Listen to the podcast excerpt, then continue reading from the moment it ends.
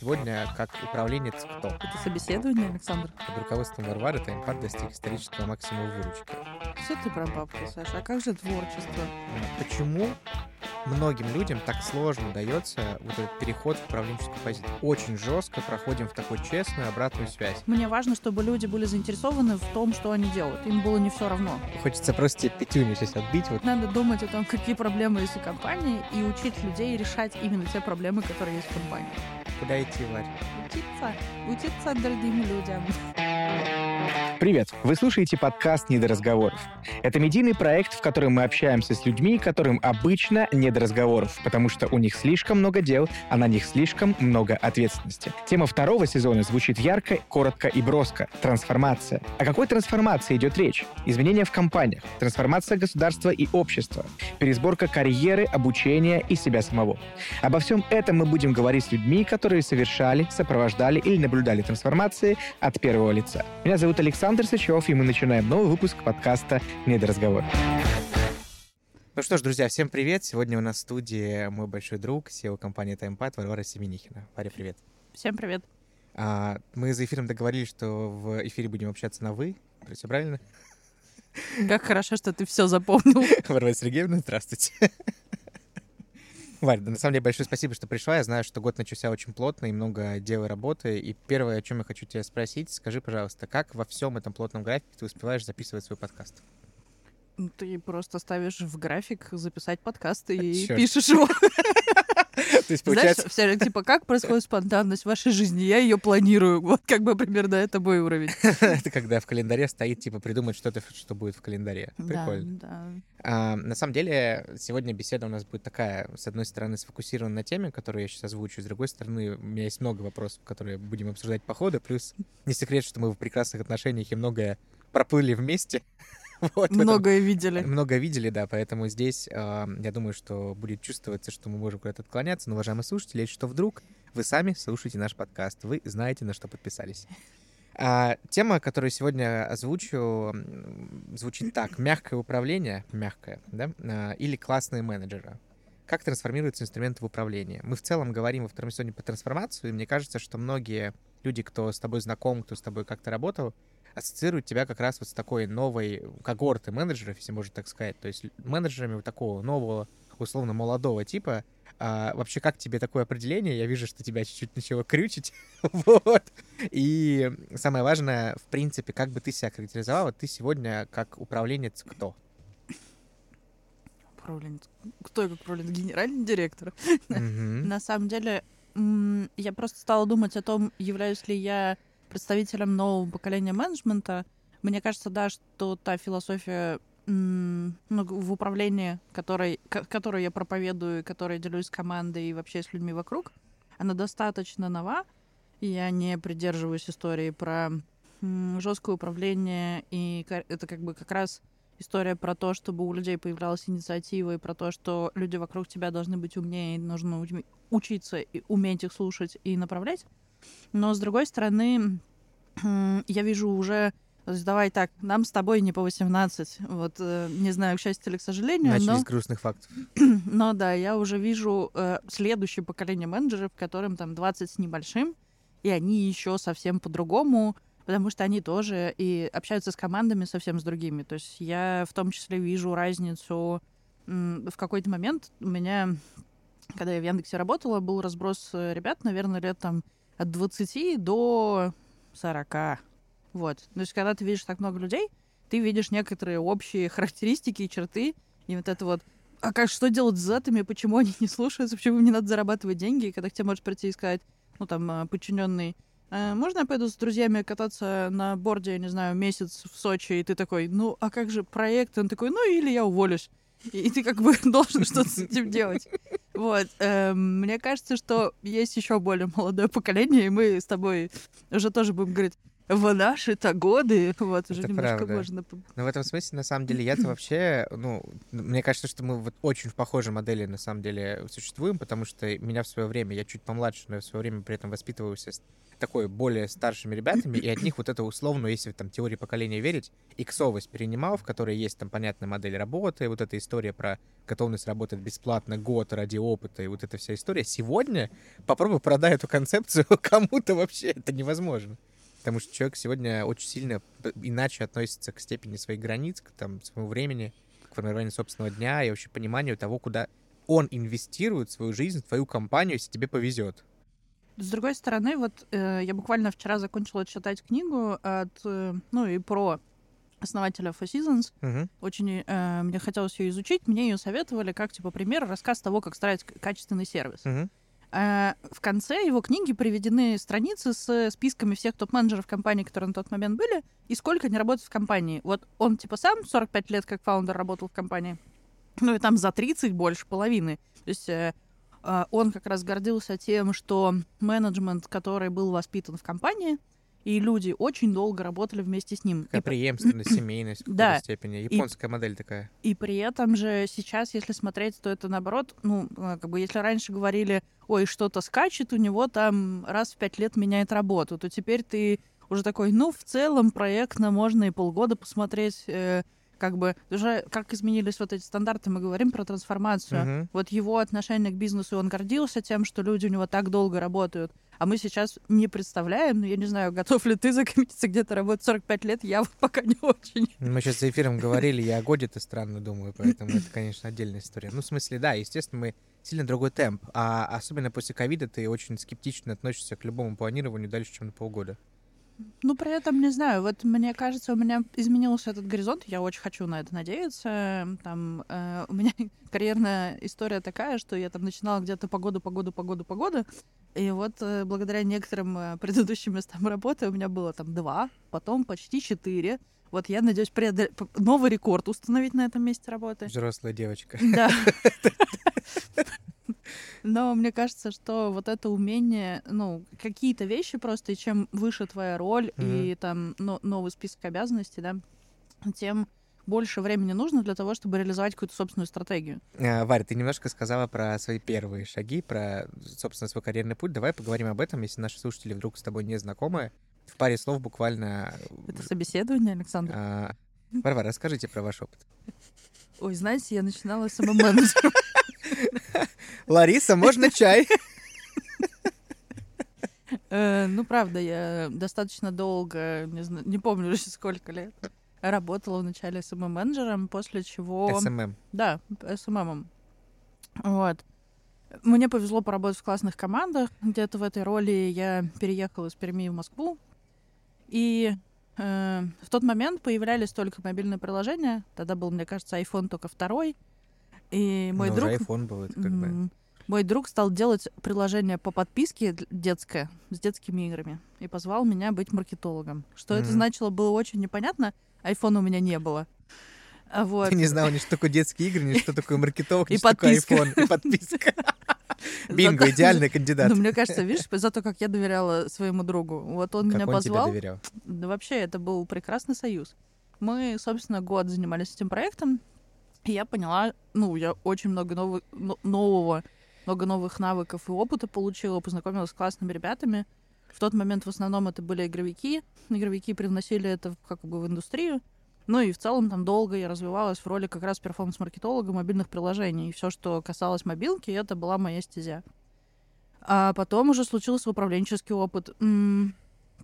Так сложилось в жизни, что лет шесть я занималась музыкальным стримингом в России. Ужасное просто вообще количество времени. э, Супер странно. Вот, успела поработать в двух проектах. И в «Звуке», когда я работала, теперь это Сберзвук, в «Звуке» после первого года работы мне предложили стать руководителем маркетинга. И это был классный рост. Я там всякого попробовала и поняла, что все равно, ну, как бы в тот момент это был независимый проект, у него не, не было таких финансовых возможностей. Я поняла, что надо идти дальше куда-то развиваться.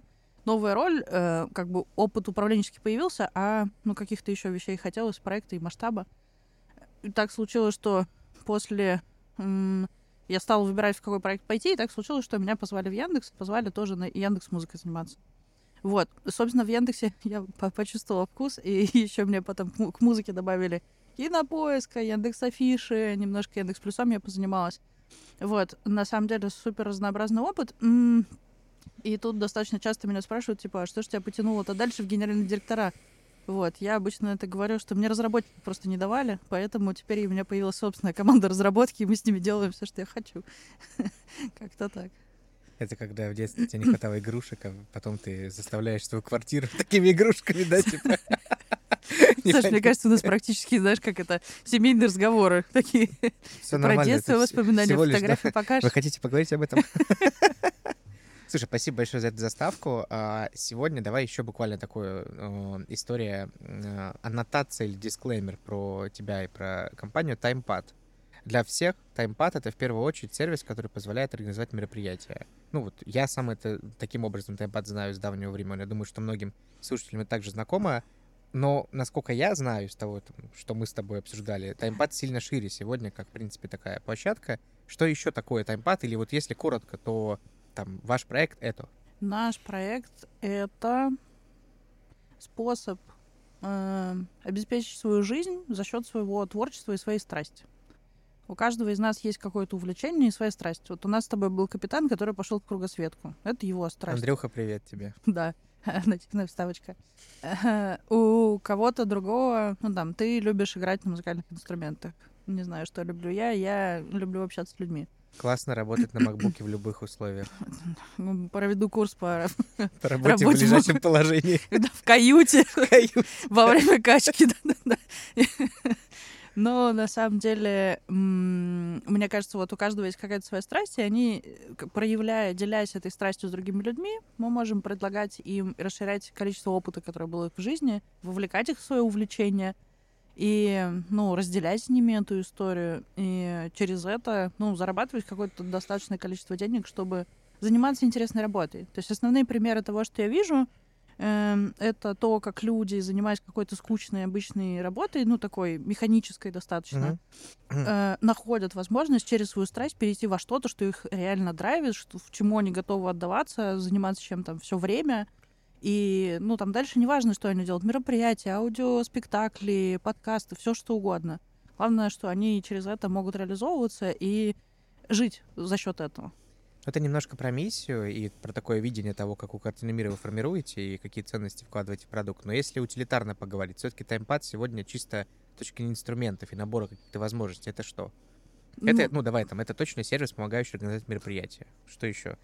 Да можно любую разную форму конечную. Я говорю, что то есть через нас продают наборы для детского творчества, через нас продают э, аудиоспектакля. Через нас uh-huh. ну, форма конечная, продукт, он может быть абсолютно разный. Это может быть видеоконтент, вебинар, все что угодно. Мы объединяем некое комьюнити креаторов, которые дальше придумывают разные продукты, которые продают. Отдаете вы им что в этот момент, когда вы их объединяете? Техническую платформу. Вот, техническая платформа. Супер. Ура, yes! Я достала это слово. Ну, просто хочется э, немножко уже как бы говорить о том, что мы даем им и сообщество, uh-huh. потому что мы стараемся, и там в прошлом году много начали в это инвестировать, в то, чтобы э, налаживать связи, и люди с друг другом uh-huh. могли взаимодействовать, потому что от любой коллаборации мы считаем, что появится больше продуктов, и они uh-huh. будут качественнее. Вот. Ну, Поэтому именно... хочется сказать, что и техническую платформу, и чуть-чуть сообщество. И, со... но... и, это, и это ответ, потому что мне, я по себе знаю, что когда ты делаешь какое-то событие, например, клиентское или что-то мы делаем, тебе, с одной стороны, нужно, конечно же, история с там, техподдержкой и таймпад вот здесь, там, будучи убежденным единым клиентом таймпада, и что тебя, когда ты еще не пришла в таймпад, я могу точно сказать, что это ни в коем случае не предвзятость, там, личное отношение. Было очень смешно, когда Саша, мы неделю ходили на яхте, ходили-ходили, и в конце он такой, «А ты где работаешь? Я говорю, в таймпаде. Он, о, мы ваш клиент. И как бы на этом мы расходимся. Я не в конце это сказал, я сказал это в начале, потом тебе не рассказывал. Ты такая в конце спросила меня так, а, ну, а расскажи-ка, что там про клиента все-таки. Вот, в любом случае, а, всегда ты ищешь, конечно же, еще референсы других людей, которые делают что-то подобное, и в этом смысле ваш фокус в сторону сообщества, мне кажется, не столько верный, а он, ну, просто необходимый, потому что ну, комьюнити не секрет, что это такая некая форма, которая позволяет и UTV наращивать дальнейшем, и, собственно, людям Все помогать. ты про бабки, Саша. А как же творчество? Э, Слушай, творчество круто, когда на него есть бабки. Здесь же Ну, просто, знаешь, э, мы поняли, что наши клиенты, например, ну, то есть для меня тоже, так как я, ну, много, в особенности я все время занимаюсь, э, в бизнесе участвую со стороны денег. Ну, маркетинг — это тоже очень про деньги, как из денег деньги делать. А мы поняли, что, например, для наших ну, клиентов, основных партнеров, э, организаторов, он- для них э, мотивация в основном в самореализации. То есть они Мгм. хотят проявить Мгм. вот это увлечение, они хотят, чтобы все разделили, все узнали. У нас есть э, э, Олегу будет минутка рекламы. Олег Банщик. Вот. Олег в прошлом году отказался от своей работы, стал заниматься только банями. У него там пост итогов года, что-то типа 638, я сейчас могу ошибиться точное количество, больше 600 человек, типа, испытали банный опыт благодаря этому человеку. Вот он, ну, если так взять, типа, условно, каждый день двух людей бы парил. Ну, он нормально так попарил в прошлом году. Будет парить всех дальше. Ты знаешь, кому-то рекомендуют не париться, а кому-то, чувак, Тебе пора тебе пора попариться. в баньку, в баньку, да. Слушай, интересная очень история. Я представляю, э, прикинь твой график, как у тебя выглядит просто когда два раза, два раза в день кого ты паришь. Запаришься сам, наверное, Сто процентов. м, жутко. Ну, то есть я просто хожу в баню, и мне нравится этот опыт. Э, И банщик все время человек, который постоянно выходит и обливается ледяной водой. Ну, то есть, мне кажется, там такая закаленная кожа, потому что ты жутко раскаляешься, потом эм, охлаждаешься очень, Очень сильно. сложно делегировать. Масштабирование бизнеса, представляешь? Масштабирование тоже, да, спорное. Итак, друзья мои. Двумя руками параллельно двоих. Регламент, как правильно обливаться ледяной водой. Слушай, ну вот э, возвращаю тебе тезис про бабки, про то, что ты сказал, сказала про бабки, про бабки, но тем не менее, э, мы тут, когда готовились, нашли в интернете, что под руководством Варвары таймпад достиг исторического максимума выручки. Так сказать, бабки вам тоже не чужды. И в этом смысле компания активно растет сейчас, правильно? Безусловно, ну, потому что в в целом любой бизнес — это коммерческая организация, а тем более, что наш бизнес, у нас есть инвестор, у которого есть интересы по росту этого бизнеса. Поэтому, безусловно, моя ответственность в этом месте как генерального директора, в том числе и перед акционером, э, о тех результатах, на которые он рассчитывает. Супер. А, спасибо за составку. Теперь мы точно понимаем, кто, кто перед нами. Ура, мы разобрались. Немножко о тебе с точки зрения механик. Смотри, давай ближе к теме. А, Управление сегодня, ну, несомненно, это та штука, с которой сталкиваются и предприниматели, и люди, которые строят успешную корпоративную карьеру, рано или поздно, скорее всего, у тебя в ответственности окажутся другие люди. Ну, если ты, во всяком случае, ставишь либо свои задачи, либо органически растешь. И осознанно этого не избегаешь, не решил, что ты будешь специалистом. Это тоже нормальный путь. Там, просто я буду самым лучшим сапожником на районе. Вот. Ну, ты можешь стать директором вот этой мастерской. Соответственно, э, управление, на мой взгляд, это такая очень важная, неотъемлемая часть, в принципе, любого бизнеса, любого, там, любой структуры. Но при этом при всем, э, почему многим людям так сложно дается вот этот переход в управленческую позицию? Ты Сама говорила, что мне когда-то дали, вот первый раз я начала там получать первый управленческий опыт. В чем здесь основные сложности, когда вдруг ты становишься из самого крутого продажника руководителем этой команды продаж? Критерий, потому что все забывают о том, что критерии оценки и то, что от тебя ожидается, меняется. Потому что на самом деле, когда ты, ну, самый большой страх, вот я знаю, что если я буду продавать, если мы про продажник, если я проведу клиентов, мной будут довольны. А как вот в роли руководителя меня за что спросят? И, как правило, Мгм. мало кто проговаривает вот эту разницу в спросе, типа, ну, потому что страшно отказаться, то есть вот это тебя уже кормило, и ты явно это делаешь хорошо, а тут вдруг тебе надо сказать, что вот все компетенции, которые ты за это время накопил, они как бы классные, но нужны другие. И тебе, какие непонятно. Потому что давайте, в нашей э, стране не так много каких-то образовательных программ или еще чего-то, а тем более, если тебя внутри компании, не дай бог, повысили, то вряд ли твой руководитель будет тебе рассказывать, а теперь вот, дружок, ты у нас руководитель отдела, и давайте поговорим о том, что же это меняет в твоей жизни. И это то, на самом деле, откуда появился, минутка рекламы, клуб классных менеджеров. Это то, как бы, запрос, из кото- который, как бы, есть на рынке. Это от того, что у людей как раз нет понимания, как трансформировать то, что у них было, в то, что теперь от них требуется. Поговорим про него еще отдельно, у меня есть про это вопросы, поэтому давай пока припаркуем чуть-чуть. Давай, давай. Вернемся, да. Ну, про то, что про критерии, ш- что Мгм. меняется и почему это сложно. Потому что тебя стали спрашивать по-другому с тебя. Результат у тебя должен быть другой. Потому что твой результат это теперь не твой результат, а результат твоей команды. А, с точки зрения позиции, смотри, ведь руководитель тоже может быть, с одной стороны, давай возьму две роли. Лидер и такой там руководитель. Вот, на мой взгляд, в этих двух словах есть огромная разница. А, часто человек, переходя в позицию руководителя статусно, остается условно лидером или не является лидером, наоборот, или никогда не являлся, или являлся лидером, но не становится руководителем неформально. Давай поиграем с этими двумя словами, как бы ты характеризовала, в чем между ними разница и вообще насколько это имеет значение? Ну, если я тебя правильно понимаю, я, наверное, так не делю между лидер и руководитель. Э, я говорю, наверное, о том, что у нас ну, условно, если там говорить про нашу команду, есть старший специалист какой-то, mm-hmm. например, старший аналитик. Э, и это означает то, что с точки зрения профессиональных знаний, знаний, навыков и прочего, он может лидировать команду, нанимать новых людей. Это все, что касается хардов. Mm-hmm. А руководитель как раз, ну, там, в моей терминологии, это человек, который еще при этом обладает софт-скиллами, занимается развитием людей, и, и понимает в их мотивацию, его она интересует. Э, то есть это расширенный спектр. Наверное, у тебя там чуть по-другому. Вот из того, mm-hmm. что ты сравниваешь эти два слова, то, мне кажется, лидерство — это как раз и есть история про замотивировать людей, думать о их развитии, выстраивать связи между подразделениями. Э, вот. А руководитель — это как бы человек сильный, наиболее сильный с точки зрения хардскиллов, ну, профессиональных каких-то знаний, и при этом не сильно интересующийся развитием других навыков.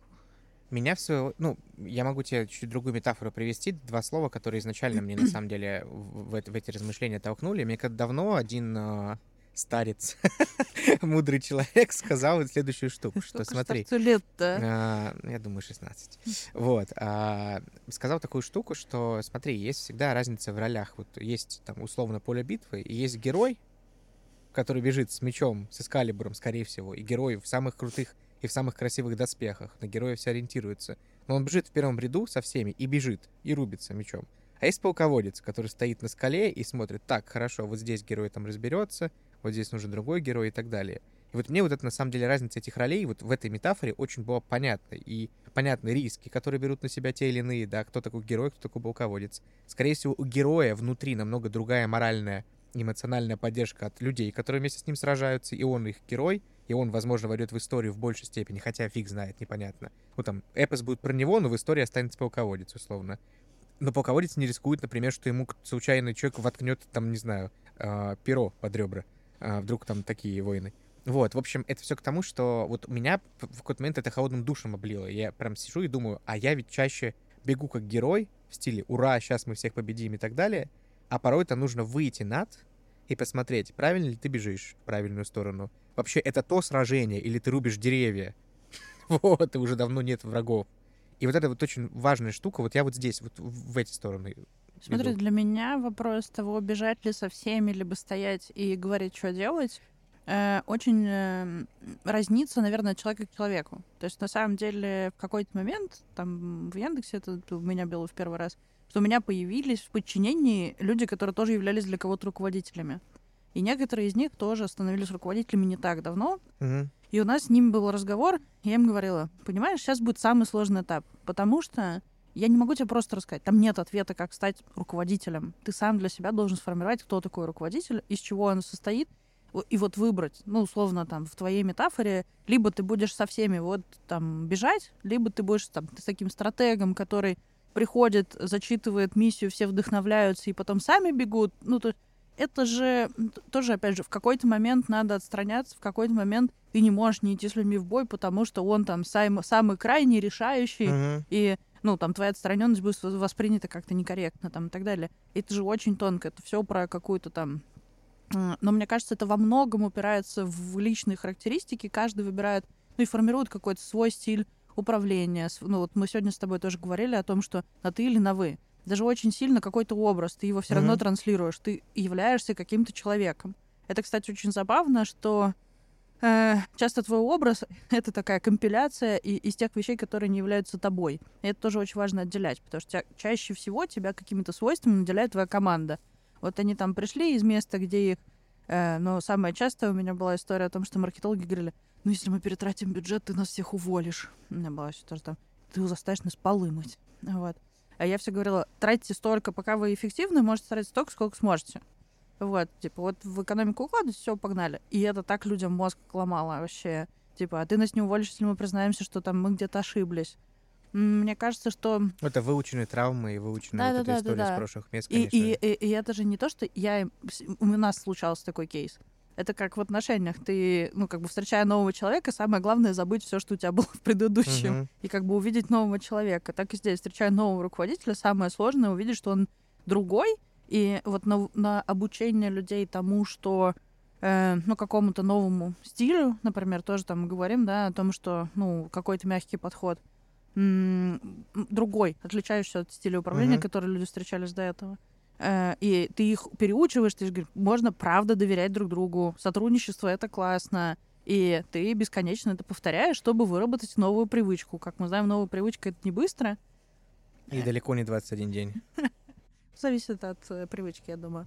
А, давай тогда определим, что такое, в принципе, а, управление и эффективное управление разные роли, между ролями можно свечиться. По себе могу сказать, что я был всегда таким лидером, который бежит в первых рядах. Сегодня осознанно, последние где-то года полтора, работаю над тем, чтобы научиться выходить и немножко подниматься, и с переменным успехом там, этим занимаюсь, потому что иногда очень руки чешутся побежать первым и все сделать, потому что я же знаю как, и ты же это делал там раньше и так далее. При этом при всем да, иногда понимаю, что это стратегически неправильно, потому что иначе там ты не вырастешь, не масштабируешься и так далее. А, окей, свичить роли нормально, но в принципе, свича роли ты должен обеспечить эффективное управление. Ты говорил про эффективность команды, ты говорил про что-то. Как бы ты определила основной критерий эффективного управления? Что это такое? Достижение результата. А, достижение результата того, который ты планируешь в момент или там, другого? Ведь есть же огромная степень неопределенности сегодня. Понятно, что там, ну, Типа, вот. Смотри, с учетом того, что я стараюсь не говорить людям, что делать, я стараюсь их спрашивать и говорить, вот, Саш, смотри, вот там, что ты сделаешь за этот год? Ну, там понятно, что разный уровень э, квалификации, там, более сильный специалист или там руководитель другого подразделения, может быть горизонт в год. Не у линейного специалиста вряд ли будет горизонт в год.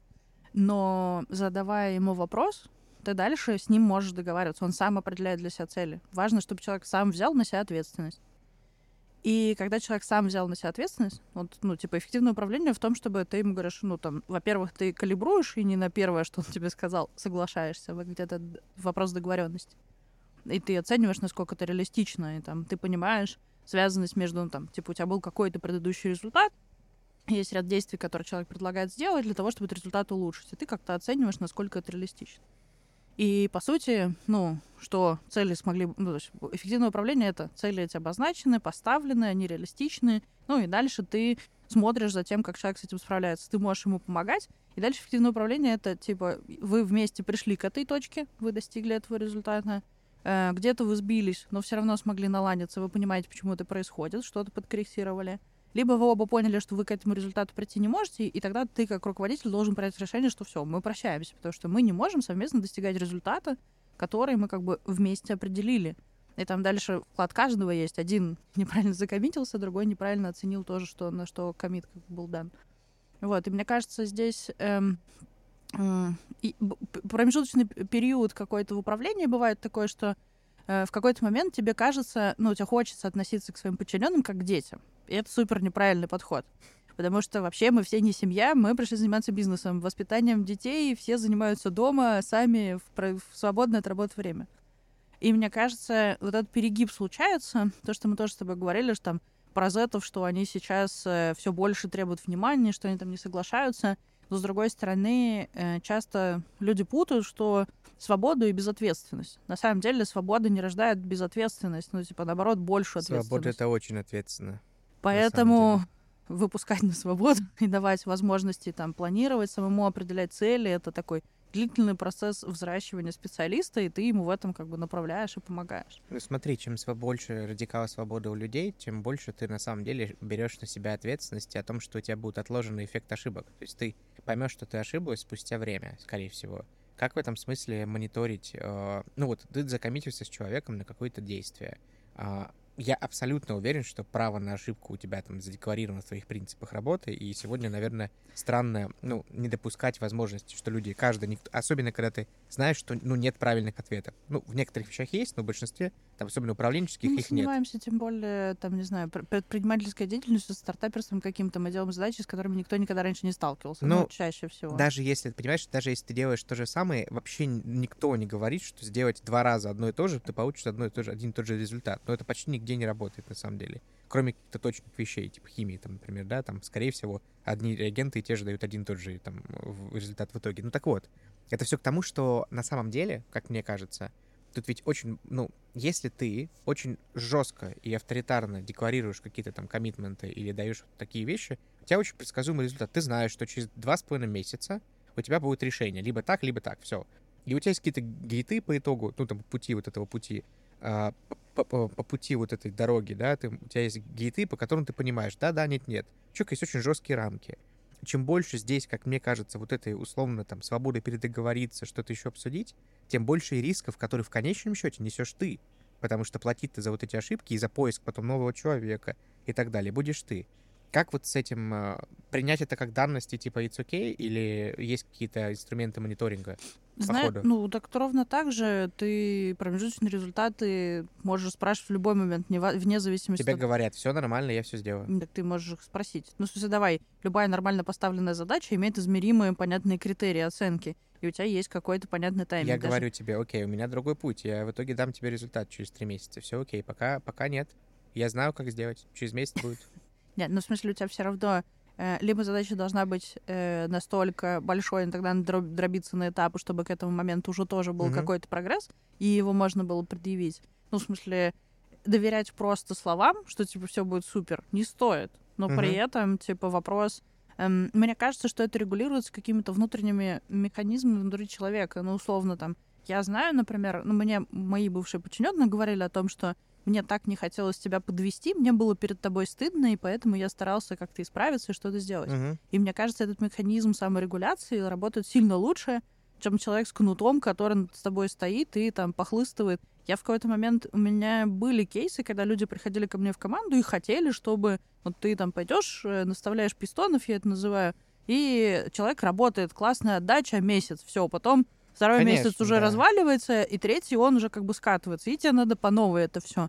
Я поняла, что я не хочу быть, я не хочу быть тем руководителем, который стоит с хлыстом и подгоняет стадо гурт этот и гонит его куда-то. А как тогда? Тогда что? Тогда какие инструменты обеспечения? Ну, давай вспомним четыре функции менеджмента. Четвертая из них контроль. Вот какие функции контроля тогда есть? Гейты? Ровно такие же, как и везде, да. У тебя практически, ну, любой, ну, то есть давай вот даже говорят, типа, нельзя замерить продукт. У нас в продукте, как бы у каждой кроссфункциональной команды есть метрика. Ну, какая-либо, либо конверсия, э, ну, да, у продуктов чаще всего конверсия, у маркетологов абсолюты, потому что они к этому еще трафик добавляют за счет денег.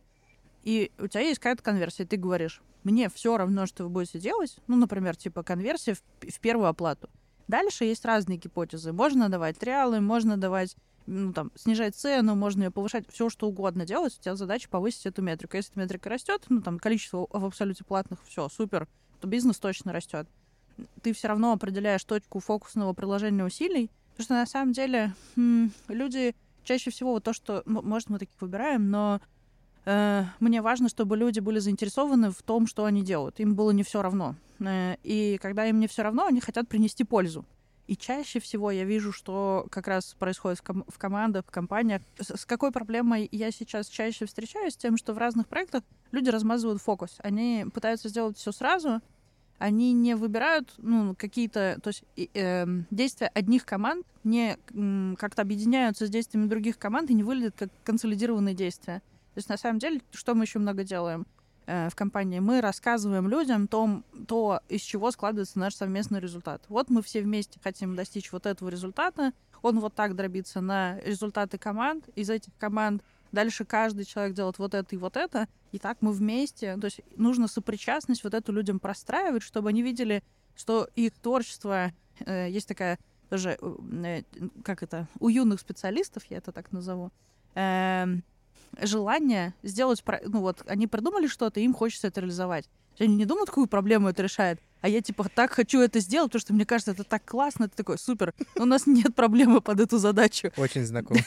И они начинают это притягивать. Так вот, надо думать о том, какие проблемы есть у компании, и учить людей решать именно те проблемы, которые есть в компании. Позволь, я кристаллизую. Я правильно слышу, что вот именно начало вот сейчас вот этого монолога, вот этого ответа, про то, что все-таки, когда мы говорим про мягкое управление, когда мы говорим про вот это условно там проактивное такое горизонтальное управление, мы, тем не менее, очень далеки от слова безответственность, полная свобода и так далее. Мы Безусловно. очень жестко проходим в такой честную обратную связь и честное понимание. У нас есть перформанс или его нет? У нас есть конкретные метрики или его нет? И если нет, то прости, ты классный чувак, все клево, но мы расстаемся. Даже чуть больше, потому что ожидания в компании, позиции инициативного взятия на себя больше ответственности, потому что практически с любым сотрудником, ну, с более, с менеджером э, какого-либо подразделения, пусть там middle менеджер будет, есть ожидание такое, что он приходит в течение трех месяцев в команду, его интегрируют, и он справляется, разбирается во всем бизнесе, как он устроен, подхватывает все процессы и там основные его задачи, а дальше из этого у него уже рождается, типа, он выходит и заявляет, у меня стратегия вот такая, и я вижу, что я со своими компетенциями могу сделать для бизнеса вот это, еще я вижу, что у нас происходит вот это, и я это тоже возьму и затащу на себе. Ну и как бы по сути у нас э, принцип такой, каждый тащит все, что видит, потому что задач, ну в любом стартапе задач сильно больше, чем людей в команде. И как бы если ты видишь, что человек тащит, берет на себя ответственность и справляется с этим, ты даешь ему еще ресурсов, расширяя его там поле ответственности, потому что он может, ну и тем самым поощряя правильное поведение, Мгм. скажем так, и ту культуру, которую ты хочешь, чтобы в компании была. То есть, мне кажется, основной, основная проблема еще тоже, ну, часто достаточно с ней встречаются, с тем, что как бы мы декларируем поведение одно, а поощряем поведение другое. Да. А люди внутри компании не дураки, и они видят, что происходит. Чем больше таких гэпов между декларируемым и фактическим, конечно, тем больше проблем. Это, к сожалению, правда. И это проблема частая корпорации. Мы даже здесь в эфире подкаста много про это говорили, про этот гэп между декларируемой и реальной культурой, и когда мы все такие agile, мы все такие типа горизонтальные, а потом, блин, Мне чувак, немножко жалко корпорации, потому что давайте... Вот мне там, ну, у меня там в команде сейчас 100 с небольшим человек. И я понимаю, что даже внутри нашей компании, ну, сказать консистентно, что вот все прямо стопроцентно разделяют, и всех спроси, они вот так же ответят. Ну, нет, конечно же. Э, ну, мне это сложно. А что говорить о корпорации? Там работают тысячи людей. Ну, на тысячах людей невозможно ну, ну, в текущем, как бы, я не верю в то, что в России возможно построить компанию вот настолько единой культуры, тем более такой э, культуры высокой самоосознанности. осознанность, да, это ключевое здесь. Вот. Ну, то есть вообще в целом осознанность это не, ну, то есть э, э, там... вол- Дефицитный ресурс. Да, ну просто давайте, все советское время из нас осознанность выбивали. Мы должны были быть очень удобными, чтобы ходить на завод и делать э, детали по заготовкам и штамповать. А сейчас мы хотим отделить творчество, самоосознанности и Мгм. рефлексии. Несколько другой набор. Дайте время людям обучиться. Прикольный очень тезис про масштабируемость, про то, что при масштабируемости здесь все теряется. Наверное, перед тем, как перейдем к рубрике, один вопрос здесь. Ты второй раз уже называешь таймпад стартапом. Что для тебя лично это слово? Как ты определяешь стартап и почему вы стартап? Я, наверное, определяю как э, проект с амбициями кратного роста, э, проект в новых индустриях, которые только формируются, ну и, наверное, предположение от способов решения, которые предлагаются. То есть мы э, ну, я говорю, это творческий, творчески красть. Надо знать, как применить то, что было уже придумано в других областях у себя, чтобы это М. тоже работало. Это творчески подглядывать вот так вот. Кради как художник. Да, да, именно это название книги. В нашем э, подкасте есть постоянная рубрика, называется «Диван аналитики». Ты знаешь ее, потому что ты слушала подкаст. Так или иначе, мы не на диване, но сделаем то, что любят многие люди с низким уровнем осознанности.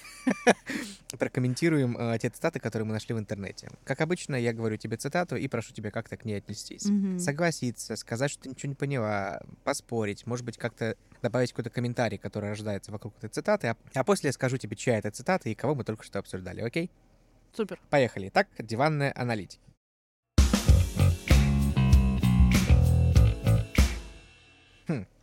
Если бы меня попросили дать определение неудачному проекту, то в числе прочего я бы назвал проект, в котором никто не высказал более удачных идей, чем включенные в исходный перечень требований. Вот, э, мне кажется, любой тезис, который требует осмысления больше одной минуты, говорит о том, что фразу как минимум надо было перестроить. Э, я все, как, так как я отличница, мне очень важно понять, что же автор хотел этим сказать. Проект, в котором никто не высказал более удачных идей, чем включенный в исходный перечень требований, это определение неудачного проекта. Пояснительная бригада здесь. Да, я просто думаю, что, наверное, мне хочется согласиться с этой фразой.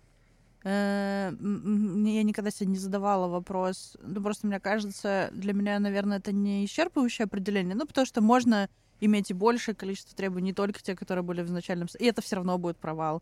Ну, то есть иногда, э, ну, например, там, не знаю, пытаться сделать что-то прорывное на падающем рынке, ну, можно, конечно, но это там, типа, сейчас пытаться переосознать печатные книги. Ну, типа, классно. Я тут недавно э, увидела, что книжку, которая за 800 покуп, рублей покупала, сейчас уже 4000 стоит. Они, видимо, пошли просто растить выручку за счет... Там у нас осталось 15 подписчиков, будем с них умножить LTV. Э, но там сложно сейчас предложить каких-то инновационных решений, там, стартап, проект и так То далее. То есть QR-кодик наклеить в конце не работает? Мне кажется, нет. Ну, под, э, это про изменение паттерна людей и потребностей, и то, что они закрываются теперь сильно более разнообразными mm-hmm. методами. А, книга была первым решением, как вообще передавать информацию, а сейчас инструменты существуют вагон. Вот, поэтому, ну, есть в этой фразе как бы доля правды.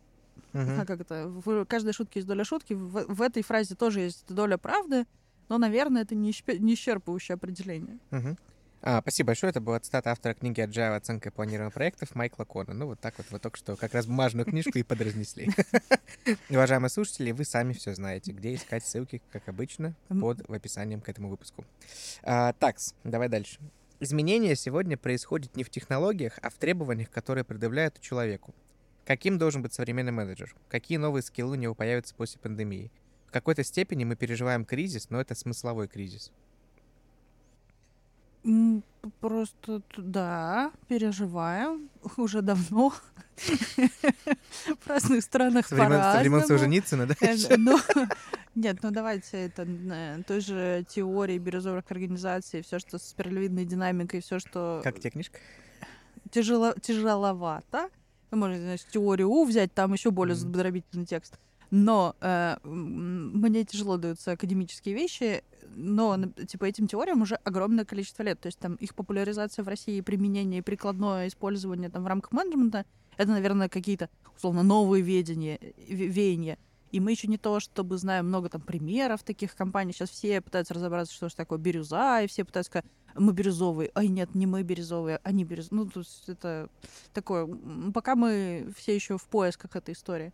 Но то, что э, фокус сместился с технологий, и технологии стали вещами, которые повторяются, и то, что основной, основная ценность стала в людях, но мне кажется, по поэтому это импат, вот эта трансформация, раз у вас тема, у вас тема э, э, этой серии выпусков посвящена трансформации, то вот это про это же, что мы перешли от ивентов, мы сказали, что есть креаторы, и дальше неважно, в какую форму они это заворачивают, ивент — это uh-huh. один из вариантов.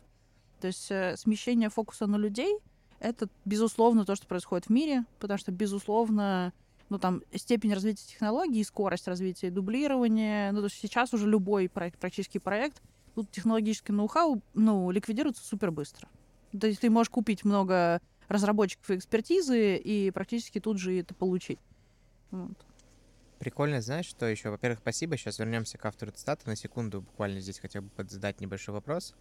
Смотри, вот с одной стороны, у меня возникло просто противоречие в голове в моменте. Согласен с каждым словом, потому что действительно, ну, очевидная такая сотрудникоцентричность, она сегодня и в компаниях, и в крупных прослеживается, просто потому что они начали э, смертельную кровавую схватку за талант, которые бегут, эмигрируют из корпораций. Это первое. Второе, конечно, и в маленьких командах точно-точно происходит. Но, смотри, вроде бы технология вещь утилитарная, ее можно быстро там воспроизвести, наняв разработчиков и так далее. Но тем не менее, когда мы говорим про доминирование крупных технологических компаний, в первую очередь в области данных, мы говорим сегодня об этой монополии, там, условно, там, такое количество трафика, которое есть у ТикТока, данных, там, или там у Facebook, например, со всех ее сервисов, которые есть, оно обеспечивает, ну, определенное доминирование компании по созданию новых сервисов, потому что с таким датасетом, ну, намного проще что-то сделать, э, чем без него. И вот обеспечение вот этой ресурсной платформы в первую очередь происходит за счет технологий, как мне кажется. Или я не прав? Смотри, мне кажется, большое количество данных не гарантирует тебе их правильную интерпретацию и вообще интерес к ним. Но в какой-то момент мы, конечно, все собираем, дата у нас дофига, но делать из нее выводы правильные. Ну, там, там все равно нужен применительный человек, понимающий. процентов. Но, допустим, ты хантишь более сильных разработчиков, а Facebook хантит неталантливых разработчиков почему-то. Ну, вот так вышло. И, скорее всего, с этим датасетом, который, ну, за счет огромного технологического, да, понятно, ценового, другого еще там преимущества, но технологического преимущества все-таки, ну, вряд ли кто-то сегодня в здравом уме будет пытаться конкурировать а, с этой компанией вот при таком гэпе. Ну, при этом же есть другие проекты, которые рождаются. То есть, мне кажется, в основном продукты рождаются не вокруг даты. То есть дата дает тебе преимущество. Не, это всего лишь пример. Я просто говорю пример про то, что технология иногда является гарантом, э, или, скажем так, такой важным элементом там, успеха. До какой-то степени. Но опять же, там тех же крупных корпоратов становится много. Даже, ну, условно, там в России Раньше все интегрировали к себе, я не знаю, Яндекс карты, а потом и Google карты стали тоже ничего, а потом и Дубльгиз подтянулся с качеством и так далее. Ну, то есть у тебя все равно даже на каких-то... Видно человека с Урала, Дубльгиз. Привет. Я уже москвич и говорю два ГИС. Да, я все еще по той старой истории жива. Ну, я просто к тому, что качество сервисов подтягивается, и там есть и глобальные конкуренты, ну, условно, там уже Facebook, Google составляет и так далее. Ну, есть ну, а потом их покупают, Варь. Везде находится конкурент. Конечно, а потом Facebook покупает этого конкурента, или Сбер покупает эту карту и так далее. Вопрос... Так, как это? Такова жизнь. Друг Ладно, я понял, хорошо, это отдельный слишком большой путь, в который мы пойдем, если мы остановимся. Короче, у меня возник вопрос на секундочку мысль о том, что да, окей, мы все говорим про то, что сейчас первичный человек, и именно человек обеспечивает там то или иное доминирование, типа вот люди важны-важны, но тем не менее все-таки технология является важным атрибутом этого всего, и без наличия технологического доминирования сложно говорить о том, что у нас просто классная команда. Мне кажется, технологии, ну, типа, основные же прорывы еще случались в оцифровке офлайновых опытов. Ну, такси, ну, да. ну типа, лавка. Это да, все, да. типа, логистика, цифровизация процессов, которые раньше ну, только человек вот делал, и никто другой не мог. Ну, слушай, при этом при всем и создание добавленной стоимости за счет этого, потому что раньше да. ты такси ждал 40 минут, а сегодня 5 минут. Ну... Раньше ты ждал доставку продуктов в день ну... или, или 3 недели от дедушки из деревни, а сегодня 20 минут. Ну, просто, э, опять же, это начинает работать, когда эту технологию готовы употреблять массово. То есть мы же, ну, то есть я, я сейчас сложно из головы вспоминаю проекты, на которые там условно пришлись не на свое время, когда это не массовая технология, это как бы бич любого стартапа. Все пытаются все оцифровать и все привести в код. И ты говоришь, блин, ну это обработать двумя руками стажеров будет сильно дешевле, чем вот сейчас разрабатывать этот mm-hmm. кастом и там оцифровывать и так далее. То есть, к сожалению, ну, то есть там э, есть все равно история о том, в что какие-то, какие-то вещи mm-hmm. очень э, имеет смысла их... Э, авто... А, я вспомнила, вот недавно мы обсуждали с девчонками, а у них ресторан. И они говорят, вот мы хотим придумать, чтобы у нас была система, которая бы рассказывала, как вот, э, знаешь, собирать все заказы, и сейчас ты человек, шеф, ну, да, я не знаю, кто, кто-то на кухне определяет, какое блюдо зачем, и делает так, чтобы оно сошлось к единому моменту mm-hmm. из разных компонентов, и подали гостю там максимально быстро. Это делает человек. Они говорят, а вот вы технологии делали. Говорю, сколько у вас заказов? Ну вот даже если там тысяча заказов в день, ну, разработка такого продукта, ну, со всеми параметрами, условиями и прочим, будет стоить, мне кажется, сильно дороже, чем... Ну, то есть не всегда надо применять технологии. Ну, согласен, в этом смысле сто процентов. Мы вот тут сидел в этом кресле так давно Руслан и мы говорили про это.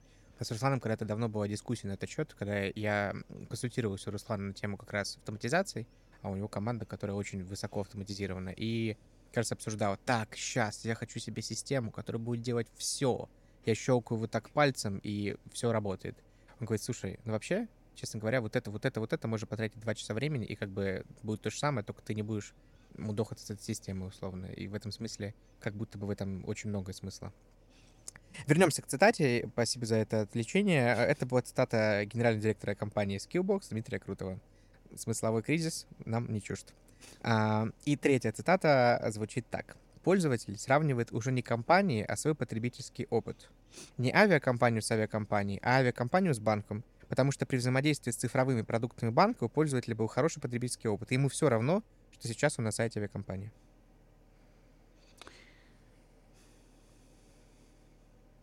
Ну, наверное, да.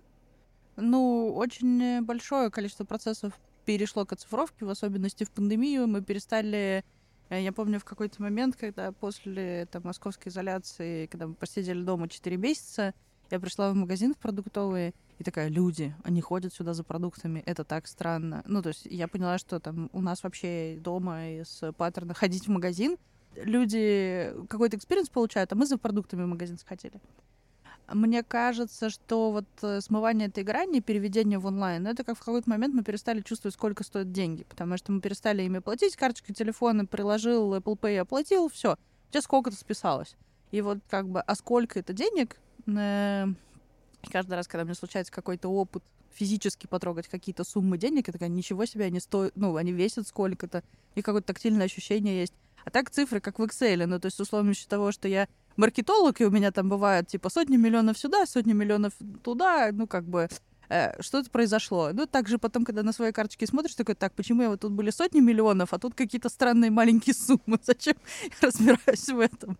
Но мне кажется, что вот это стирает очень сильно грань и ощущение реальности, то есть никакой связи у нас развязали деньги и физическое ощущение — там мы вспоминали тут недавно университетские годы, и что я говорю, вот пицца стоила 15 рублей, и это были такие деньги. Сейчас я понятия не имею, что можно купить на 15 рублей.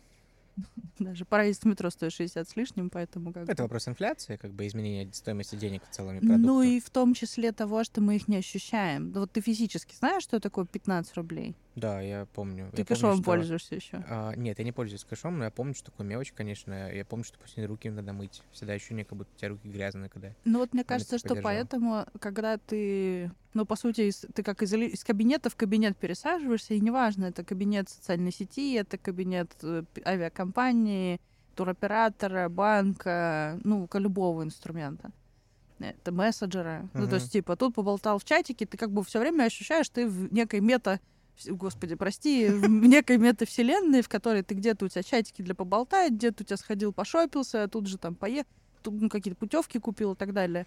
Это просто точка, где ты можешь реализовывать какие-то функции. А Не, ну, кстати, ты, ты абсолютно права, потому что действительно сегодня количество сервисов, количество решений, которые ты можешь принять э, просто в окне своего смартфона, ну, какое-то, ну, невероятное, даже еще для там дистанции трех лет назад. То есть там еще три года назад ты очень много из того, что делаешь сейчас в телефоне, не делал. И причем и с точки зрения технологического ландшафта, и с точки зрения привычек ты этим не занималась. Ну, хотя бы выходить в магазин. Ну, вот реально же пандемия сильно перезагрузила в плане там опыта именно покупки продуктов. Ой, да и не только продуктов, но сколько товаров мы там на том же Озоне, господи, да, ну, там да, я очень хорошо все помню перешло в онлайн оплату. Угу. Мне кажется, у меня только одежда не переехала еще туда, но потому что мне нравится опыт тактильных ощущений трогать ткани, не знаю, мерить это на себе, мне кажется, это важным.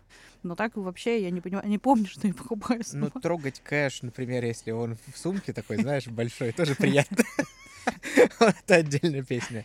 А, слушай, возвращаясь к цитате, на самом деле здесь мне кажется, что автор еще имел в виду немножко ту историю, что ты сегодня сравниваешь, что конкуренция цифровых сервисов идет далеко не только внутри отрасли. Ну, то есть ты не а, Aviasales со Skyscanner там э, сравниваешь, а Aviasales, например, там с Тиньковым и смотришь, насколько там удобные сервисы, и ты переносишь свой цифровой опыт из других индустрий на любой сервис другой индустрии.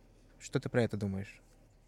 Мне кажется, от индустрии к индустрии уровень э, гра... ну давайте, это как в целом по, про разных людей. Э, уровень технической грамотности среднего пользователя Сбербанка и среднего пользователя Тинькофф банка будет сильно отличаться. Потому что, они, потому что они в целом ориентированы на разные сегменты людей, на разную целевую аудиторию. Там у Сбера, у меня у бабушки, например, карточка есть, и она прекрасно пользуется их э, продуктами. Э, там, Тинькофф инвестициями даже я не пользуюсь, я как бы это сказала, что это слишком умно для меня. Но... Э... Ты в Альфу не заходила? От Альфа, слава богу, сколько-то лет назад отказалась. Но... Э... Альфа-банк заседал в моем сердце. Э, мне кажется, что вот в зависимости от у тебя будут mm-hmm. разные уровни потребления. Но при этом, безусловно, э, мы, например, ну, как минимум должны стремиться. То есть вот я понимаю, что в таймпаде есть такой счет организаторов. Например, у нас в личном кабинете организатора в таймпаде есть некая денежка, которой ты можешь управлять. Я понимаю, что мне самой хочется, чтобы это было больше похоже на управление счетом в банке в каком-либо, где ты можешь вывести деньги, перевести, все это прозрачно, наглядно, понятно. Мы, ну, как бы стремимся развивать продукт в эту сторону. Но, опять же, э, как это, двигая это в эту сторону, э, мы уходим от того, что вообще-то это юридический счет, и там, типа, вывод средств, как у юрлиц, но при этом это как бы физики, но они как бы самозанятые, и поэтому, но, и они как бы больше требований предъявляют как физлица, а не как юридические лица. В общем, но все лучшие технологии все-таки они развивают отрасль в том числе. Ну и, например, всякие практики Рокетбанка и Тинька, когда стало можно получать карточки, не выходя, ну, там, типа, заполнять анкету, не ходя в банк, и ты уже такой, как бы, ну, как это в смысле, а что, нельзя сделать нормально, вот как у нормальных людей? И мне кажется, в целом, э, ну, вот такое смешение mm-hmm. и большая конкуренция между отраслями в том числе, она в целом улучшает качество сервиса для клиентов в первую очередь, mm-hmm. вне зависимости, как бы, а все мы частично являемся и клиентами тоже, поэтому это классно. Это была цитата, о которой мы говорили в прошлом выпуске с нашим гостем Булатом Нуревым. Те, кто вдруг не слушал, обязательно послушайте от профессора по цифровой трансформации, а также проректора бизнес-школы «Сколка» Евгения Каганера. Евгения, наш большой сердечный привет, как и Булату. Поэтому, уважаемые слушатели, послушайте, мы к ней, на нее ссылались в прошлом выпуске. Так что тебе она досталась.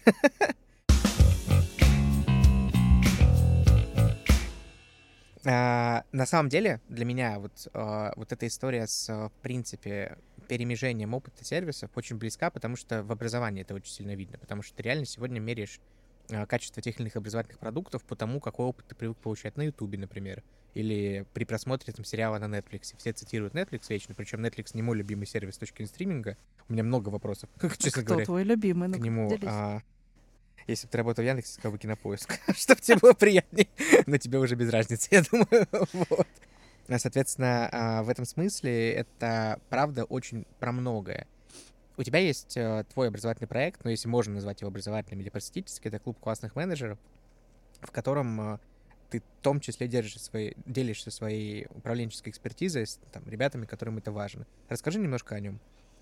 Мне кажется, что это скорее не образовательный проект, это скорее история про сообщество и комьюнити, потому mm-hmm. что я всегда говорю о том, что даже э, мы называем его курсом, но это по сути повод для того, чтобы задуматься. Это некий инструмент систематизировать свои знания э, обо всем, что касается управления, и получить некоторую широту о том, каким оно может быть и что оно в себя может включать. Но дальше все, что происходит внутри. Ну, то есть это некая входная точка. А дальше мы все собираемся и обсуждаем, потому что на самом деле продукт появился из простого, из э, первой части, что в пандемию я решила изучать собственный сервис TimePad. Я вышла Э, я стала официально генеральным директором где-то типа в марте 2020 года. Это самый подходящий момент стать э, генеральным директором сервиса про ивенты. И... Ну, конечно, правда такая, правда такова.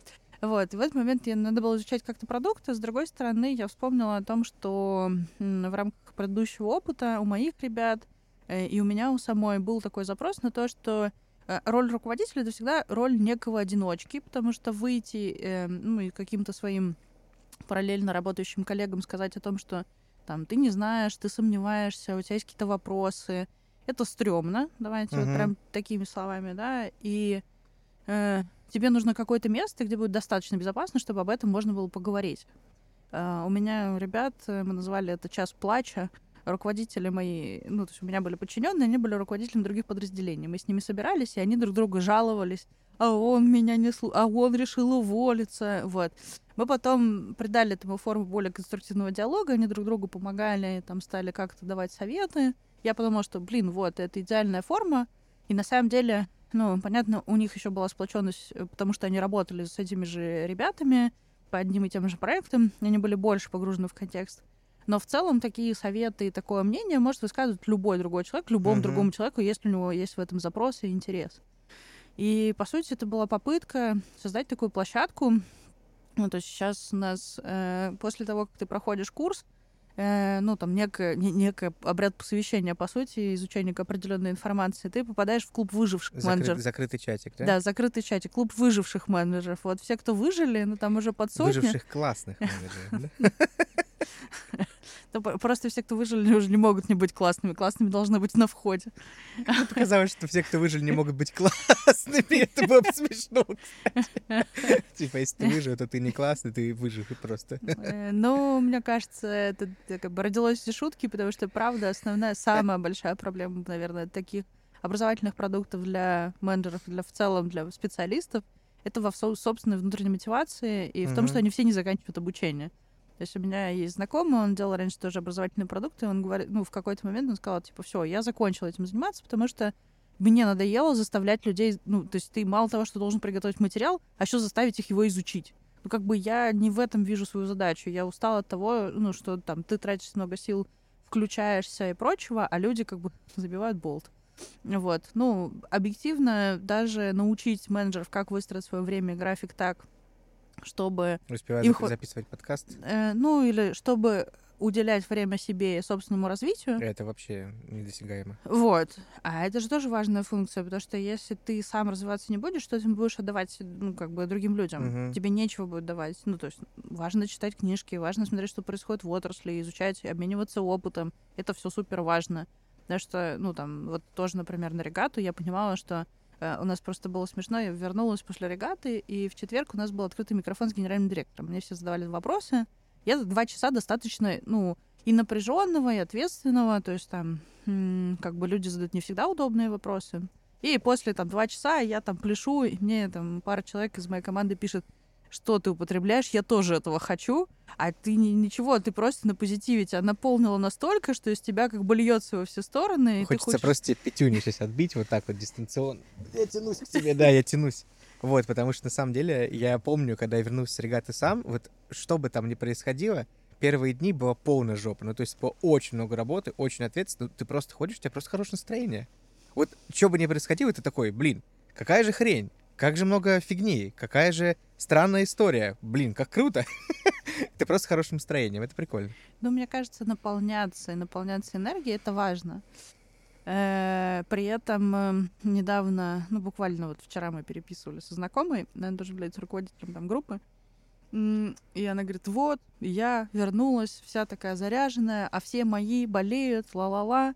И ты такой говоришь, ну, как бы то, что ты научился набираться сил, теперь научить тех, кто с тобой работает. Мгм. То есть, если они сейчас в другом состоянии, ну, они не всегда в этом виноваты. И невозможно, ну, то есть, опять же, я- считаю, что это определенный уровень работы. Я про это говорю о том, что ну, научиться выстраивать ритм работы команды, делать его размеренным, чтобы у людей были пики и спады. Если вы все классно поработали, и у вас там декабрь был супер активным, понятно, у вас в январе будет откат, даже несмотря на то, что были праздники, людям надо восстановить силы. Ну и как бы можно управлять этим ритмом команды, выстраивая вот эти точки, в котором вы должны показать какие-то суперрезультаты, отчеты, не знаю, запуски какие-то у вас должны случиться, и понимать, что после того, как люди напрягутся и, как-то усиленно постараются к выполнению этих комитов, дальше у них будет откат. Куда идти, Варь? Что делать? Куда идти учиться? Учиться. Учиться другим людям.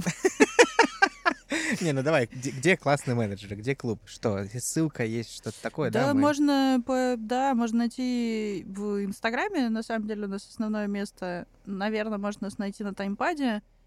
Я просто не помню, есть ли у нас там сейчас открытые мероприятия. Мы практически все время набираем наборы новых людей на курс. Э, Вот дальше, наверное, я просто больше сейчас занимаюсь событиями внутри уже сообщества, потому Мгм. что оно набирается в каком-то количестве. Это тоже на самом деле, почему я считаю, что это больше сообщество, чем там образовательный продукт, потому что люди в какой-то момент сказали, я готов ходить на него раз в два месяца, можно мне как-нибудь повторить это все? Мне нравится, я хочу продолжать эту Мгм. историю. Ну и понятно, что там программа предполагает пять недель обучения, пять недель э, раз в два месяца не, не, не, ну, это типа too much и Мгм. ты в целом ничего особо нового сказать не можешь. Что новое там есть, это новые люди. Ну вот людям надо Со создавать своим поводы. опытом, со своими кейсами, задачами, Конечно. проблемами, инсайтами, А конечно. Вот э, у нас есть шутка о том, что у нас есть Валя плитка. Валя, пра- правда, продукт э, производства керамической плитки, э, самого крупного производства в России керамической плитки. Она, заходя э, в любое место, может, увидев плитку, сказать, кто ее произвел, и как бы и дать про нее комментарии. А вот от, э, ну, то есть у нас есть как бы люди, которые занимаются оффлайновым опытом, до продуктов различных продуктов. Ну, мне, мне кажется, в основном ходят как раз продукты, маркетологи, те, кто меня знает как бы из предыдущего, наверное, какого-то основного uh-huh. опыта, кому хочется это перенять там как- как-то в своей работе.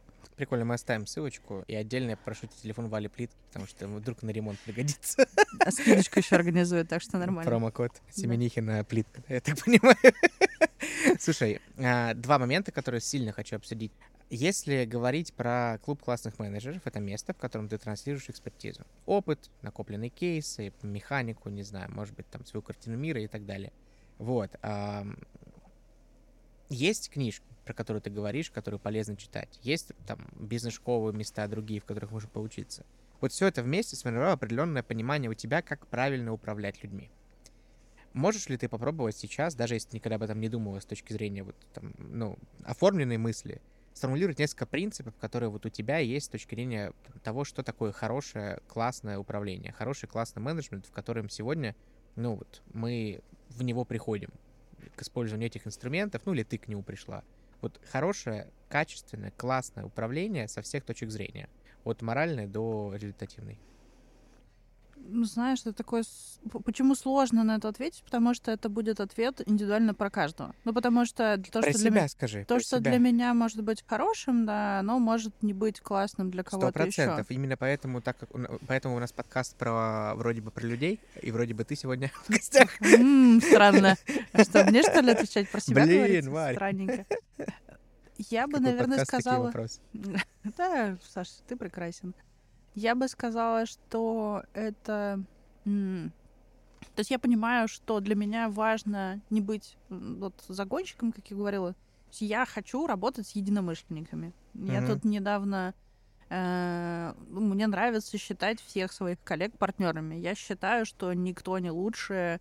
Э, это история про разные зоны ответственности, и этим и отличаются, там, условно, руководители от неруководителей просто зоны ответственности, не более. А так мы все партнеры, с одной стороны. С другой стороны, у этого есть, безусловно, критерий финансовой успешности. То есть вот для меня там то, каким руководителем я хочу стать, это не поступая своими как бы внутренними принципами, а принципы во многом на вот этом равенстве, партнерстве, эм, выстраив- выстраивать отношения. С другой стороны, понимать, что за счет э, применения этого я могу достигать определенных финансовых результатов. Вот эти два параметра — это этот баланс, к которому я стремлюсь. А с точки зрения принципа все, как бы можно было характеризовать такой подход? Окей, партнерство это про что? Партнерство это про то, что я стараюсь нанимать людей компетентнее меня в каких-то областях, понимать, что я могу привнести. И, ну, как бы каждый что-то... Э, мне кажется, залог любого партнерства это вин-вин история, что мы каждый что-то от этого получаем, и каждый что-то в это привносим. То есть нельзя, не давая, получить, и невозможно только отдавать. То есть каждый должен что-то дать и что-то получить из этого. И когда вы можете это сделать, ну, поэтому и там... Но это важная история про баланс. То есть сейчас я тоже встречаю... Давайте, э, мне кажется, эти шутки уже просто публичные, поэтому я тоже немножко публично пошучу о том, что в мою пору работы в Яндексе был знаменитый хурал, на котором человек вышел и сказал, а у нас в сырниках мало изюма. Мне кажется, это уже такой, знаешь, терроризм со стороны сотрудников, когда уже совсем перегиб в другую сторону. Сотрудники хотят только все получать и ничего не хотят отдавать компании. Так не бывает. Так и с другой стороны, мы чаще всего встречаемся как раз с тем, что гнет компании, заставляет людей отдавать им все силы. Люди воспринимаются как некая биомасса. Это все эти истории о том, что ну, человек всего лишь э, функция, и там любой может быть заменен, и значимость человека вообще переоценена. Вот, мне кажется, что это какой-то, ну, как бы две крайности. Найти баланс в том, чтобы, с одной стороны, компания что-то человеку давала, ну, я давала людям в команде, ну, и с этого, на самом деле, строится как бы наши взаимоотношения. Мы когда знакомимся, я говорю, я могу дать вот это, вот это, вот это могу дать. Вот это, вот это, ну, как бы можно обсуждать. Что ты дашь мне, что ты дашь команде, ну, и чего ты, ты бы хотел получить. Там, что я всегда на собеседовании, например, задаю вопрос, я всегда прошу как бы к нему относиться серьезно, кем ты будешь, когда вырастешь. Ну, потому что мне интересно узнать там устремление человека. Я достаточно часто слышу ответы, что типа я сам хочу стать генеральным директором, или я хочу открыть э, собственный продукт, я хочу заниматься, получить кейс международного развития и так далее. То есть э, разные опыты, и ты там на себя уже оцениваешь, насколько вам по пути, насколько ты можешь помочь человеку в достижении, в том, чтобы он этот путь прошел. Мне здесь, э, наверное, ну, мне ценностно это очень близко. Мне, наверное, здесь э, сложно срастить напрямую вот эту картину мира, которая, ну, давай будем откровенны, она довольно-таки позитивна. То есть ты вот формируешь такой некий собственный персональный пузырь, в котором люди экстра мотивированы, проактивны, вы все другом пипец как совпадаете, это все очень круто и очень нереалистично. Ну, в смысле, а, к этому нужно стремиться, и, скорее всего, только так как бы и стоит жить, когда ты хочешь вокруг себя такую среду, в которой тебе самой хорошо. Но при этом при всем, ведь ты уже говорила, я правильно понимаю, что это, там, даже если у вас 100 человек, ты не можешь это полностью раздуть на размеры всей компании. Речь, наверное, идет сейчас про команду менеджмента, да, то есть людей, с которыми в непосредственном контакте, или все-таки про в целом ценность компании? Пока у меня есть иллюзия, что даже тысячу человек таких в стране найти можно. Охренеть. Не, найти в смысле внутри компании. Ну, вот сформировать команду Ого. такую, чтобы это было, ну, то есть давай Давай, в России живет 140, сколько там сейчас миллионов? 146, что-то типа того. Ну, в общем, как бы из них тысячу я где-нибудь на майню. Аккуратно, майнить скоро будет незаконно. Я людей. Э, но... Это тоже есть статья, скорее всего. Мне кажется, что это какие-то... Ну, просто я же знаю этих людей. То есть давай, я, ну, у меня достаточно широкая сеть общения, много людей знаю. Я считаю, что людей с похожим складом ценностей большое количество, ну, как минимум вокруг меня. Э, и я верю в то, что можно... Ну, я считаю, что все люди в команде могут разделять этот mindset полностью. Потому что мне нравится история, там есть история про старбаксовских сотрудников, которые все заряжены. Есть э, история про то, что как-то уборщика в НАСА спросили, что ты делаешь, он сказал, запускаю космические корабли в космос. Ну, ты же полуфейк такой. Ну... Ну, ты крутая корпоративная мне бы хотелось, мне бы хотелось, чтобы люди правда так отвечали. Okay. Ну, okay. в смысле, я считаю, то есть, как бы, uh-huh. мне кажется, что если я буду э, как бы создавать условия для того, чтобы они могли это много что должно, они так должны видеть, они так должны ощущать, они должны считывать э, своего руководства такое отношение к себе. Uh-huh. Там, не знаю, ну, то есть там для меня было принципиально, когда я пришла в таймпад, э, команда сидела в офисе с комнатой, ну, с комнатами с разными, и сказала, так, все, нам нужен open space, мы все сидим в едином пространстве. Ну, потому что есть переговорки, и это как бы место, где все временно собрались, что всем остальным не мешать. Но нету такого, что кто-то сидит отдельно, мы все единые, мы все едим на общей кухне. Э, у нас есть Кьюми, э, это такая доставка э, еды, которую размораживаешь. Вот. И, это очень демократичное упражнение. Ты, там, я в, в звуке, когда работала, у нас была общая кухня, и повар, который готовил обед на всех. И все демократично вставали в очередь, подходили, поварешкой себе в тарелку накладывали, ели.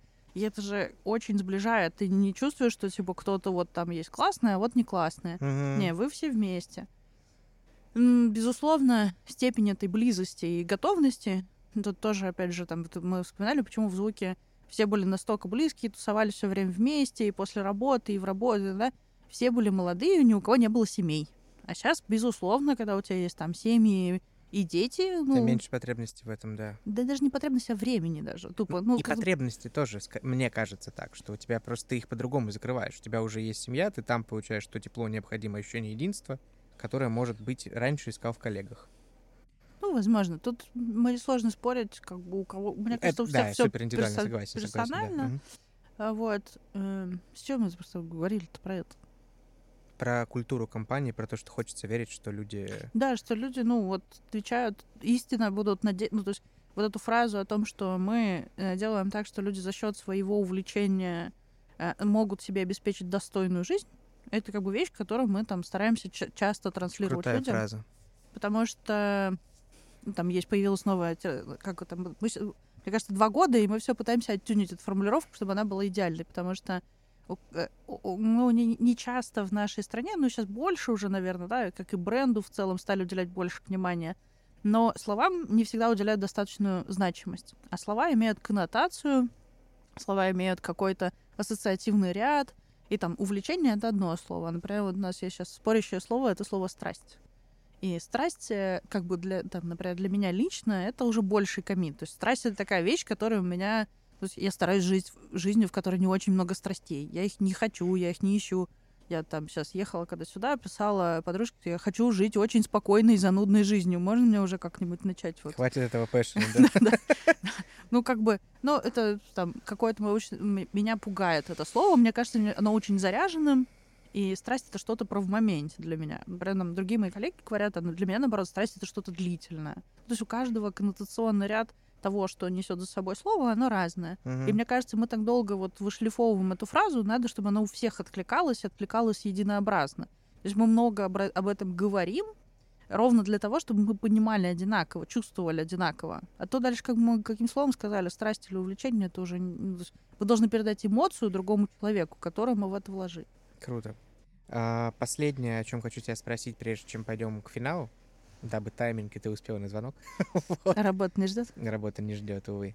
А, есть такое правило, не правило, а скорее управленческая практика, которую я слышу. Я не сталкиваюсь с ней никогда, да, потому что не работал в крупной корпорации и не применяю это к своей команде, но мне интересно твое отношение к этой практике. Называется up or out. Ну, то есть, грубо говоря, когда мы имеем дело с такими довольно-таки проактивными сотрудниками и с условно плоской структурой управления, нам очень важно, чтобы люди брали на себя ответственность. И так или иначе есть определенный цикл сотрудника внутри компании. Иногда он не обновляется, а может пойти на спад. И некоторые команды, подобные, которые работают по такому принципу, используют такую механику. Если в какой-то момент сотрудник не берет на себя больше ответственности, новые зоны, новые горизонты, не растет выше, то даже если он очень хорош на своей текущей позиции, дабы не обеспечить ему стагнацию и такое плавное затухание здесь, с ним расстаются. То есть расстаются, ну вот, либо ты растешь выше, либо там аут, ну там из, из компании. Что ты про это думаешь? Насколько для тебя понятна эта логика? Я, наверное, не соглашусь с этим тезисом. Я, наверное, не готова, ну, типа, не считаю это правильным. В, в целом, люди не дрожжи не могут расти бесконечно, уж простите.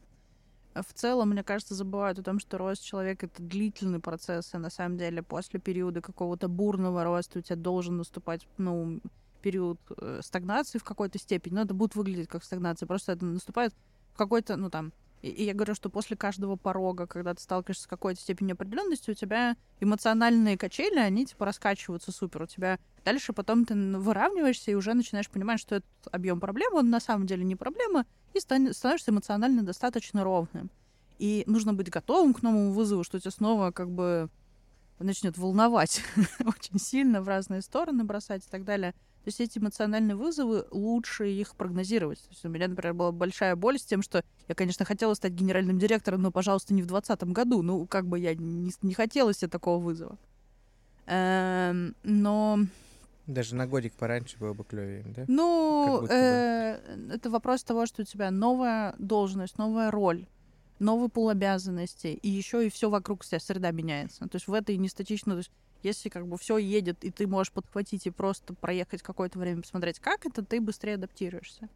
Я, наверное, ну, то есть считаю, что связанная с этим проблема в том, что практически все люди, в, как бы с кем я сталкиваюсь в своей карьере, они говорят, ну, они видят единственный способ роста — это рост в управленца, в менеджера. У нас в стране не существует практически сценария, когда человек может профессионально расти, и э, с тем самым будут расти его деньги. То есть у людей выбор, без выбора такой. Я бы и не хотел быть руководителем, но я, если хочу зарабатывать определенную сумму денег, я не могу не становиться руководителем. Все. Либо я должен стать каким-то супер-мега-гуру, экспертом, который будет консалтить за очень... Скорее всего, не работать внутри компании. Да, да, да. Ну, за супер-мега дорого, mm. и еще освоить пару специальностей, в том числе собственный пиар и так далее, но для того, чтобы какие-то клиенты Что тоже миф, потому что на самом деле это, по сути, ведение часто практики, которая требует очень большого суппорта. Ну, в общем, я к тому, что у нас, к сожалению, люди идут в управление чаще всего для денег. Ну, просто единственная мотивация, мне нужно больше бабла, я хочу там лучше жить mm-hmm. вместе со своей семьей, я хочу роста. И это же не та мотивация, с которой вообще-то надо приходить mm-hmm. в менеджмент. Вот. Хотелось бы, чтобы у людей было больше возможностей ну, финансового роста и развития, какой-то мотивации и поэтому, и чтобы быть классным специалистом на своем месте, было классно. Ну, потому что ты даже в той же роли, функции, ну, условно, uh-huh. там, не знаю, руководитель поддержки. И у тебя пока бизнес растет X2, ты, ну, тут все мы растем. То есть, на самом деле, с ростом бизнеса, рост проблем, ну, там, с масштабом, количеством людей в подчинении, ты вроде в той же роли, но за счет роста бизнеса ты можешь решать совершенно новые вызовы. И как бы еще к этому добавить еще вызовов, это очень отчаянные чуваки. Я рада, что у них хватает здоровья на эти вызовы и справляться с ними. Наверное, так. Окей, я подумаю об этом досуге тоже. Потому что мне одно время понравилась механика этой, ну, в принципе, вот подобного подхода. Мне она даже казалась не живодерская, а очень такой какой-то, знаешь, типа про все хорошее против всего плохого, как будто бы. типа. Знаешь, меня очень сильно отрезвил в том числе 20 год. Мы заехали, я часто в эту историю рассказываю, что мы заехали жить в дом, и мы заехали там на лето, и посадили цветы. Там была какая-то глинистая земля, мы туда Мгм. воткнули цветочки. Эти заразы, ну вот почти никак не изменились за два месяца. Они, по сути, только прижились и пустили корневую систему. Вот если цветку надо два месяца на то, чтобы просто пустить корневую систему, это же я не говорю, а вот еще тоже там, там у нас был газон, который я стригла, и, и он тоже пипец же медленно растет. Мгм. А вот эти вот все росты, это тоже последствия вот этой цифровизации, с которой мы столкнулись, в том числе и в пандемийные годы. Нам стало казаться, что расти x2 это нормально. Но это физиологически ничего не растет x2. Никакие биологические ритмы не выдерживают такого уровня нагрузки. Поэтому нам так сложно, потому что мы переживаем те росты, которые физиологически не заложены в людях. Вот, наверное, мы когда-то мутируем, там, у, у слонов, говорят, бивни сейчас отваливаются, ну, что это, типа, такая мутация слонов, у них теперь не растут бивни. Вот, у нас тоже, наверное, что-нибудь мутирует со временем, но пока мы как бы не очень приспособлены для таких скоростных ростов. И дальше непонятно, как психика будет справляться с тем, что мы вот этот рост переживаем. Мы себя как бы как человека можем кидать э, в эти условия, ставить себя в такие ситуации, но мне кажется, это не очень... О боже, я начала заботиться о себе. Мне кажется, это не очень э, заботливо в отношении себя же. Ну, перманентно. Сколько ты, ты можешь выдерживать, но дальше у каждого свой порог прочности. Два коротких вопроса. Сколько часов в день в среднем ты работаешь? Сейчас я подумаю. Ну, давайте скажем часов 9. Второй вопрос. Как ты проводишь свободное время? В общении с семьей, с друзьями, гулять, читать книжки. Э, Я очень люблю гулять в разных форматах. Это можно с Мгм. кем-то поехать за город и что-то там погулять. Ну, то есть как бы разный тип активностей. Наверное, это просто то, что много времени как-то занимает. М, Просто остальные увлечения не какие-то разовые. Я очень люблю яхтинг, извини, но раз в год только получается, вот как-то, к сожалению. И третий вопрос, дополнительный. Какой крутой вид отдыха ты хотел пробовать, но еще не пробовала? М. Ох, там такой загашник. Один любой. Эм, Только не говори сквош. Нет, ну всякий я бы люб- как Google School, извините. Э, Не знаю, помолчать, наверное, съездить. Ретрит какой-нибудь. Да. А, спасибо, Варя, большое.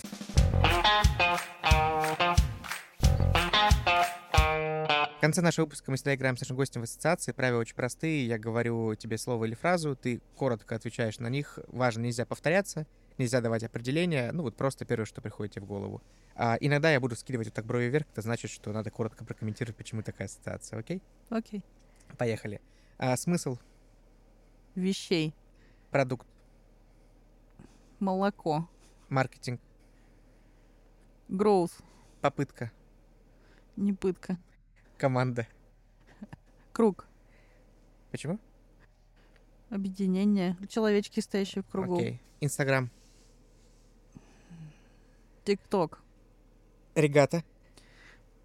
Генакер. Хорошо. Ам, Инфобизнес. Работа. Качество. Сервис. Любовь. Отношения. Сырники с изюмом. Яндекс. Время. Ночь. Онлайн-образование.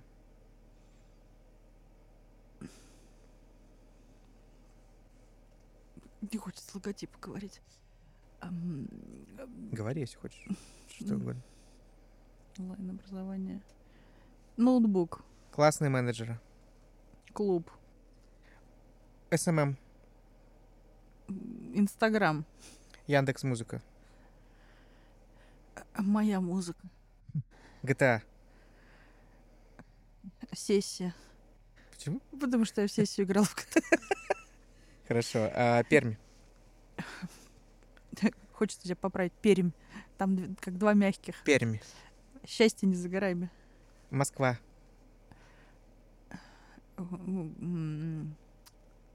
Музыкальный трек.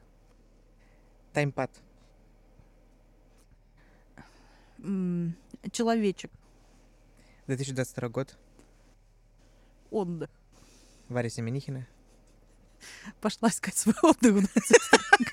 Большое спасибо, этого Варя Семенихина. Спасибо тебе. Спасибо тебе, Саша. Ой, ну что ж, дорогие друзья, здесь практически барабанная дробь. Ну вот и настал тот выпуск, когда меня максимально заслуженно можно упрекнуть в предвзятости к гостю. Да, было много гостей, которым я испытываю огромную личную симпатию, ко всем остальным просто симпатию, потому что здесь были только те гости, которых мы хотели видеть очень сильно внутри нашего эфира. Но сегодня было, правда, сложно выдержать тон официального разговора, потому что так много электричества в ходе беседы, и это мы еще, я вам скажу по правде, многое вырезали, потому что было очень много шуток, которые будут, увы, непонятны в эфире. Но в сухом остатке, что для меня сегодня особенно важно и чем бы я хотел поделиться с вами? Что важного нужно вынести из нашей беседы? Лично я сегодня очень четко понял, что крайне значимо то, что молодые управленцы начинают больше говорить о внимании к процессу, не только о тотальной приверженности результату и гонке за ним, но еще и, о том, насколько хорошо людям, команде и самому управленцу внутри того быстрого темпа, который берут команды сегодня на меняющихся рынках. Вот эта тема по-хорошему осознанности, как бы я ни любил это слово, вы это знаете, на мой взгляд, важна. И те самые классные менеджеры, о которых говорила сегодня Варя, на мой взгляд, могут многое изменить. Об этом будем говорить и в следующих выпусках нашего подкаста. Слушайте нас, рекомендуйте друзьям, пишите комментарии. Ну и, конечно, ставьте лайки и колокольчик. Шучу, колокольчики не ставьте, их нельзя поставить на подкастах. Увидимся.